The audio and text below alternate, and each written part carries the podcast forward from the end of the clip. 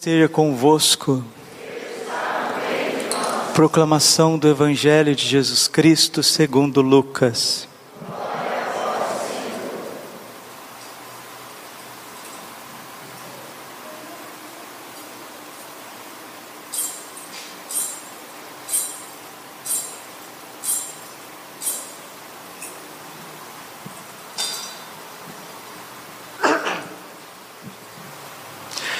Quando se completaram os dias para a purificação da mãe e do filho, conforme a lei de Moisés, Maria e José levaram Jesus a Jerusalém a fim de apresentá-lo ao Senhor. Conforme está escrito na lei do Senhor, todo primogênito do sexo masculino deve ser consagrado ao Senhor. Foram também oferecer o sacrifício, um par de rolas ou dois pombinhos, como está ordenado na lei do Senhor. Em Jerusalém havia um homem chamado Simeão, o qual era justo e piedoso, e estava esperando a consolação do povo de Israel. O Espírito Santo estava com ele e lhe havia anunciado que não morreria antes de ver o Messias que vem do Senhor.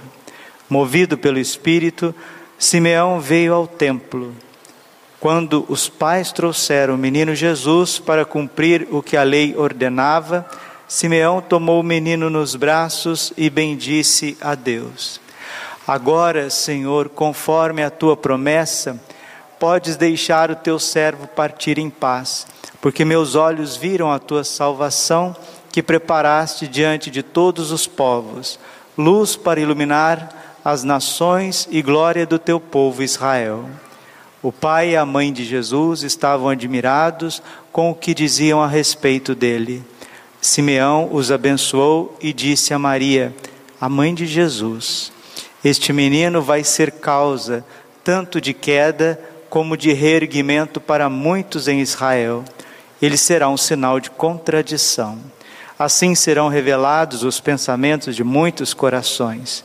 Quanto a ti, uma espada te trespassará a alma Havia também uma profetisa chamada Ana, filha de Fanuel, da tribo de Asser, era de idade muito avançada, quando jovem tinha sido casada e vivera sete anos com o marido. Depois ficara viúva e agora já estava com oitenta e quatro anos.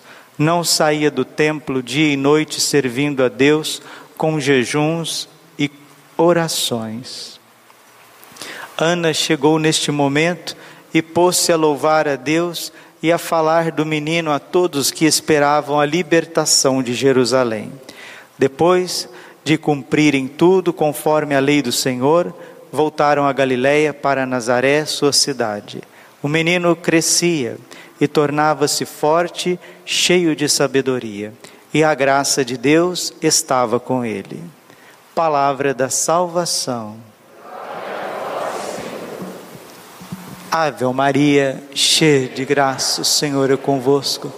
Bendita sois vós entre as mulheres, bendito o fruto do vosso ventre, Jesus.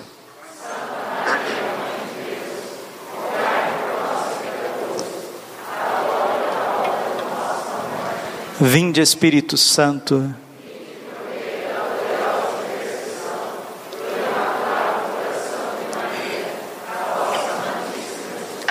Podemos sentar um instante. Jesus, manso e humilde de coração. Caríssimos irmãos e irmãs, nesta oitava natalina, primeiro domingo já, depois do Santo Natal, nós celebramos a solenidade da Sagrada Família de Nazaré. Mas hoje também é memória litúrgica de São João Evangelista, dia 27 de dezembro. Ou seja, nós estamos recheados de motivos para celebrar. O Natal, nós estamos ainda dentro do Natal, esse período onde nós somos visitados com graças incomensuráveis que perduram por toda a nossa vida, se soubermos cultivá-las, recebê-las, transmiti-las.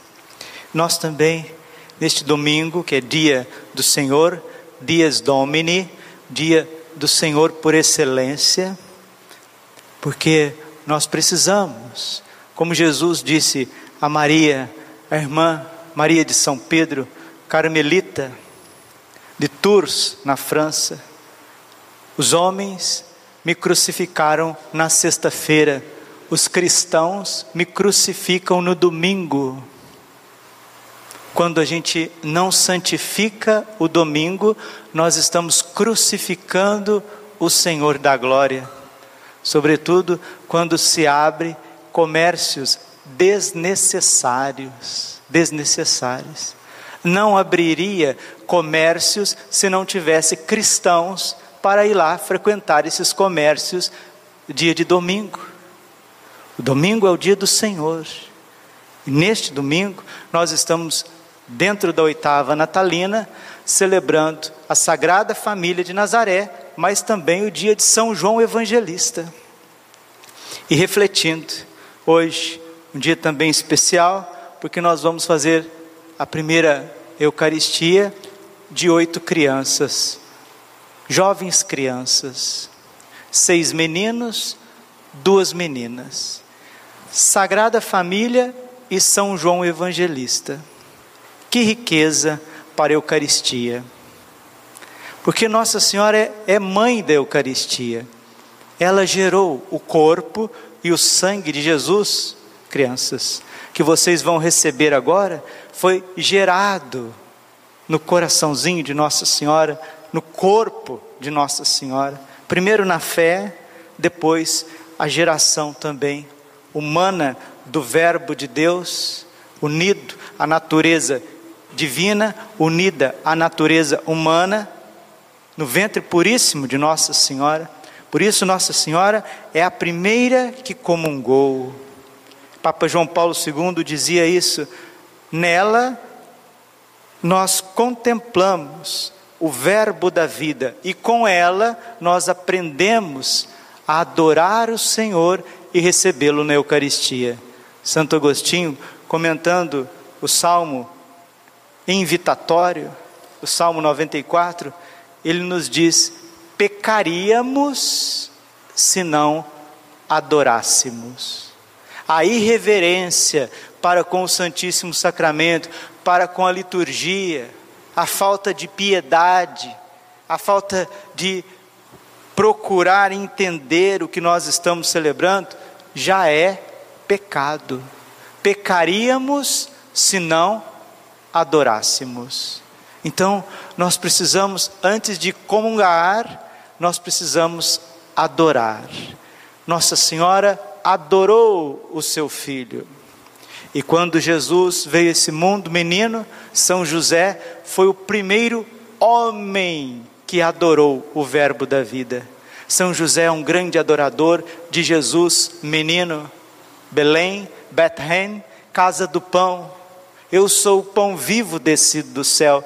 Quem come a minha carne e bebe o meu sangue, permanece em mim e eu permaneço nele. Nossa Senhora é a mulher que mais perfeitamente amou e adorou Jesus. São José é o homem que mais perfeitamente amou e adorou Jesus. Nossa Senhora foi a primeira mulher que adorou o Santíssimo Sacramento. São José foi o primeiro homem que adorou o Santíssimo Sacramento. E São João, evangelista, foi o padre, o sacerdote que mais adorou o Santíssimo Sacramento. Ensino Ieso no peito de Jesus. Tanto é que na Santa Ceia, São João estava reclinado no coração eucarístico de Jesus e recebeu tantas luzes, tantas graças, que se tornou um modelo de sacerdote. Foi o único apóstolo que não foi martirizado. Jesus o poupou.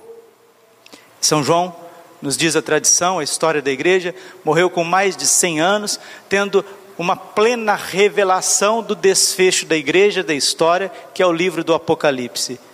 E teve a graça também de morar com Nossa Senhora porque o Senhor Jesus, crucificado, com lábios de sangue, lutando para respirar, se entregando em sacrifício, porque a missa é o sacrifício de Jesus. Como que nós precisamos participar da missa, meus irmãos? Padre Pio uma vez respondeu para uma pessoa que lhe perguntou: Padre, como que nós devemos participar da missa? Como Nossa Senhora aos, aos pés da cruz. O Papa Pio XII dizia: Ó oh, cristão, ficai sabendo, quando ides, quando fores a missa, fordes a missa, é ao Calvário que ides. Participar da missa é participar do sacrifício de Jesus Cristo e não como espectadores, mas também como sacerdotes que todos somos pelo batismo e vítimas, e vítimas. Só participa da missa quem se entrega em sacrifício, se não está assistindo. É um telespectador, é uma bolha. A pessoa é uma bolha ela está envelopada na Santa Missa. Se você não aprende a sofrer com Jesus, se você, como papai de família, não aprende a oferecer os teus sacrifícios, a ser humilhado, a oferecer no ofertório as suas humilha humilhações, as suas lutas interiores, os seus silêncios, as suas lágrimas, os seus anseios, você, como mãe de família, se você também não traz na Santa Missa a tua dor, o teu sacrifício, a tua história, o calvário que nós estamos subindo, a juventude na luta hoje pela pureza, pela inocência. Se você, jovem que está lutando pela castidade, lutando por um namoro santo, por um noivado santo, se está solteiro, solteira, esperando em Deus que realize a sua vocação, crianças que estão rezando, estão esperando em Deus que o Senhor mostre para eles para onde que eles vão, se vão para um seminário, se vão para uma congregação. Isso é a Santa Missa. A Santa Missa é a participação não afetiva, mas efetiva do sacrifício de Jesus, paixão, morte e ressurreição. E nesse domingo da Sagrada Família, nós temos os três personagens que mais amaram Jesus nesta terra: Nossa Senhora, São José e São João Evangelista. Todas as vocações: vocação de mãe, vocação de mulher, de esposa, de virgem, consagrada, vocação de pai, de esposo, porque a paternidade ela está mais ligada ao amor, à geração da educação, do carinho.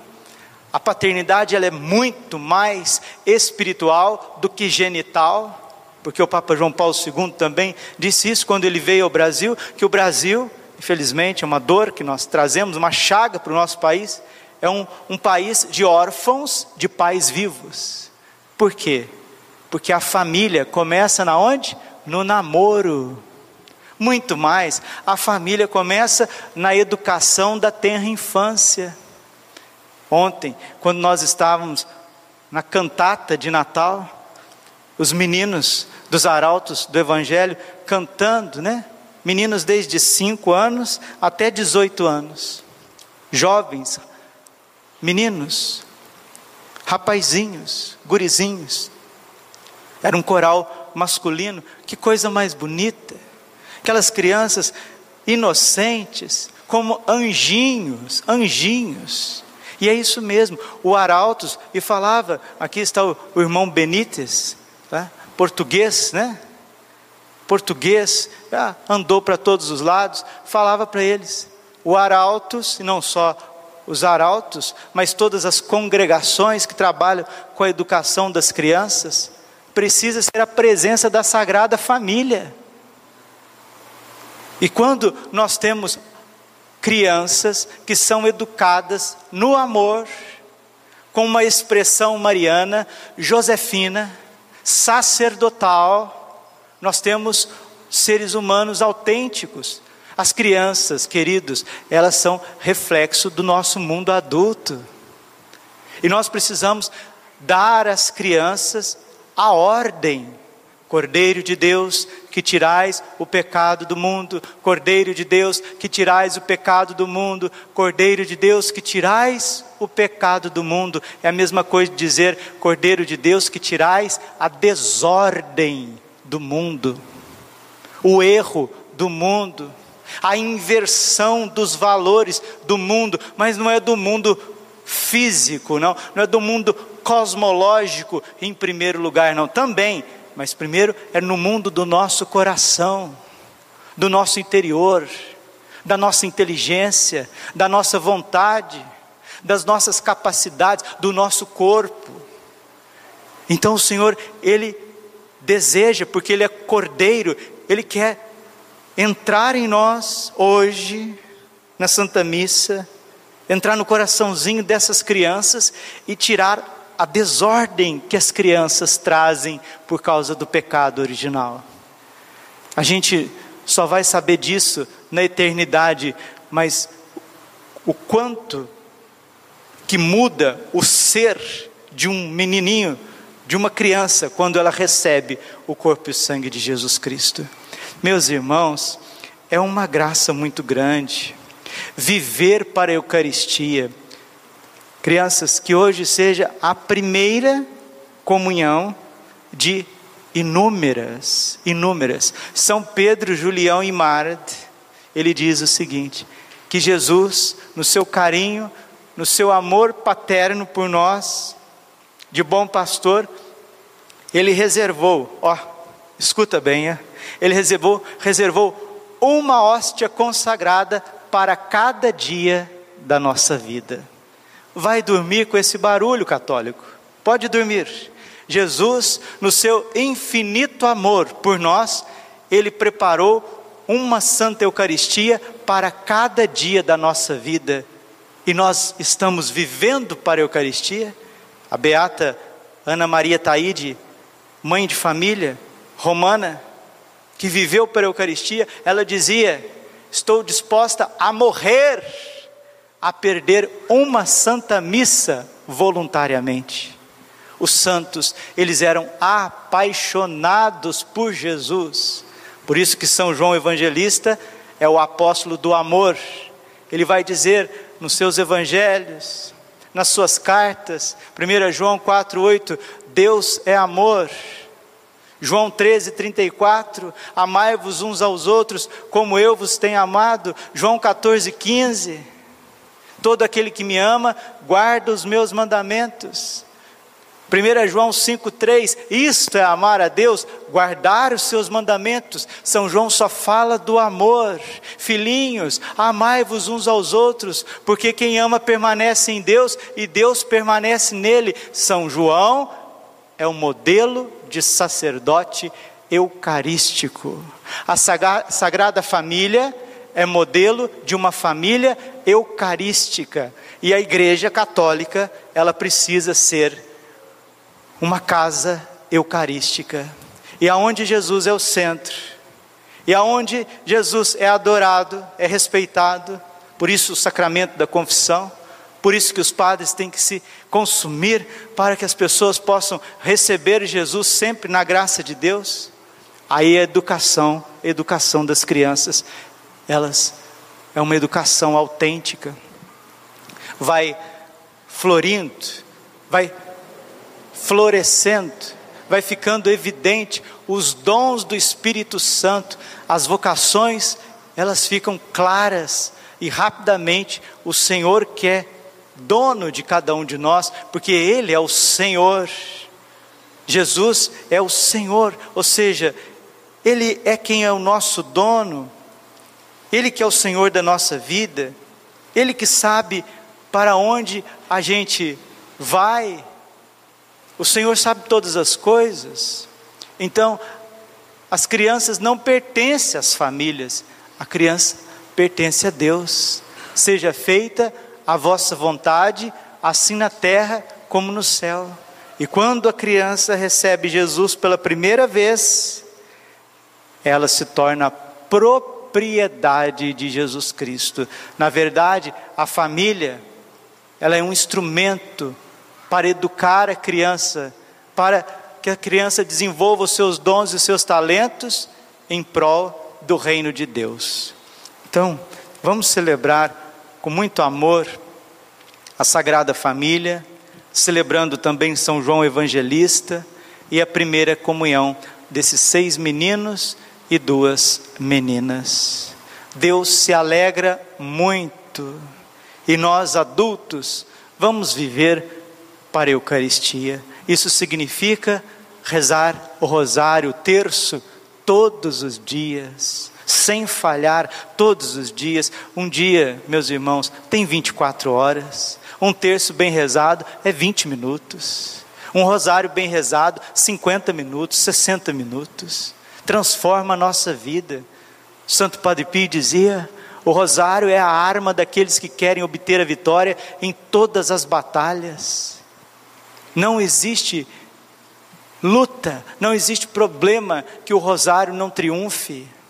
Vamos ser fiéis no Santo Rosário, porque ele levará cada um de nós ao mistério eucarístico de Jesus. Vamos ter uma devoção profunda a São José, confessar frequentemente, meditar a palavra de Deus, viver a vida de família no dia a dia, um dia de cada vez. Lembra da carta que o cardeal Carlos Cafarra, cardeal Carlos Cafarra foi escolhido pelo Papa João Paulo II para estar à frente do Pontifício Conselho do Matrimônio das Famílias, fundado em 83, 84. Foi uma batalha muito grande, sofreu muitas contradições. João Lucas 2:34, esse menino será um sinal de contradição. A família é um sinal de contradição. O cardeal Cafarra, atônito por ver tantos combatendo a família, inclusive dentro da igreja, não hesita, escreve uma carta à irmã Lúcia. Ele fala na carta, irmã, não precisa me responder, por favor, só reze para o, o Pontifício Conselho das Famílias e, e já está bom. Mas, para sua surpresa, a irmã Lúcia respondeu a carta. E eu termino essa homilia com a carta da irmã Lúcia, endereçada ao cardeal Cafarra, no início dos anos 80. Ele morreu recentemente, com 79 anos. O Papa Bento XVI, no ano 2006, o elevou ao grau de cardeal pelos seus serviços prestados à família, ao matrimônio e os seus estudos na área da bioética. E antes um pouco de morrer, faleceu agora, 6 de setembro de 2017, ele concedeu uma entrevista ao cardeal Carlo Cafarra, que era emérito arcebispo de Bolonha, na Itália. E perguntaram a ele: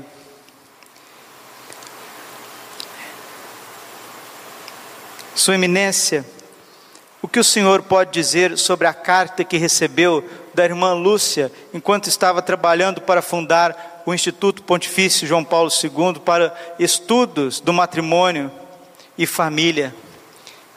Em 81, disse ele, o Papa João Paulo II fundou o Instituto de Estudos sobre o Matrimônio e Família. Os primeiros, nos anos 83 e 84, foram muito difíceis. O Instituto não foi bem quisto. E perguntaram: quem não queria, cardeal?